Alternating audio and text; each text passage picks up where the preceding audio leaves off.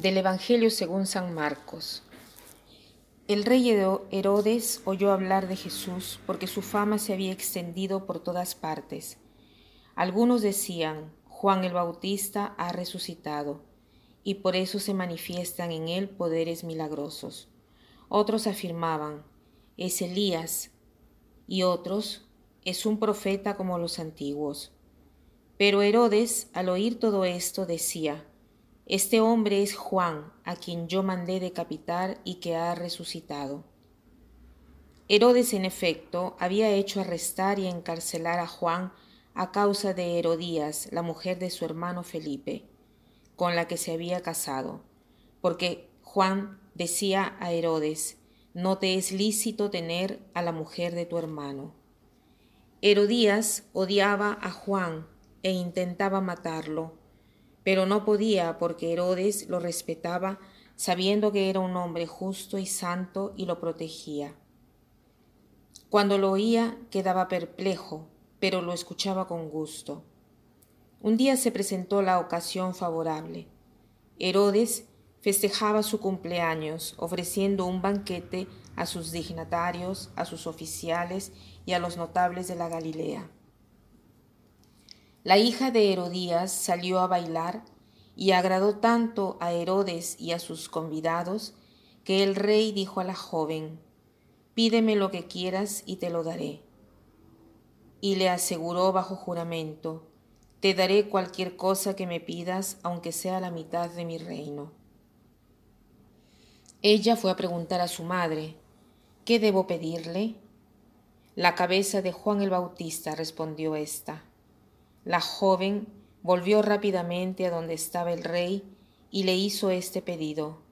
Quiero que me traigas ahora mismo sobre una bandeja la cabeza de Juan el Bautista. El rey se entristeció mucho, pero a causa de su juramento y por los convidados, no quiso contrariarla.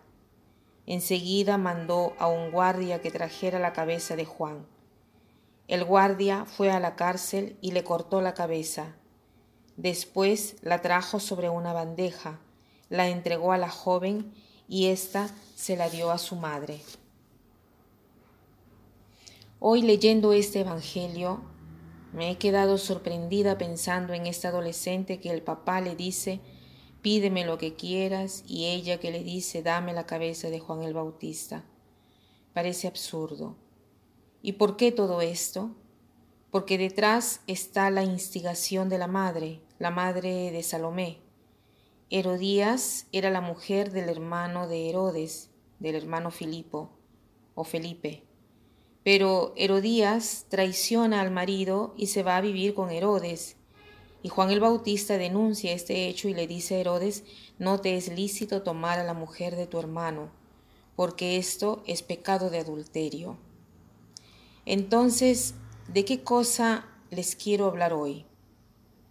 Del adulterio, pero no del adulterio como traición del marido y de la mujer, sino del adulterio de cada pecado. ¿Qué quiere decir adulterio? Ad alterum, o sea, yo doy mi corazón a una cosa que no me pertenece.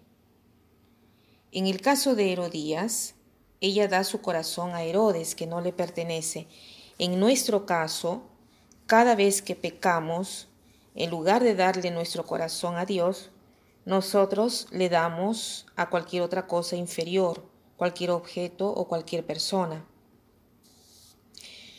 ¿Y esto por qué? Porque somos instigados por la pasión. La pasión es un sentimiento muy fuerte que nos hace daño y al mismo tiempo nos vuelve tiranos. Y veamos esta pasión, cómo viene descrita aquí en el, en el Evangelio.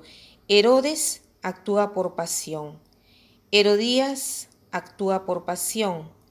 La relación de Herodías, ya sea con el marido, ya sea con la hija, no es correcta, no es equilibrada. No ama de una manera libre, sino manipuladora. Entonces, preguntémonos, yo ¿Cómo vivo mis relaciones? ¿Cuáles son las pasiones que me animan durante la jornada?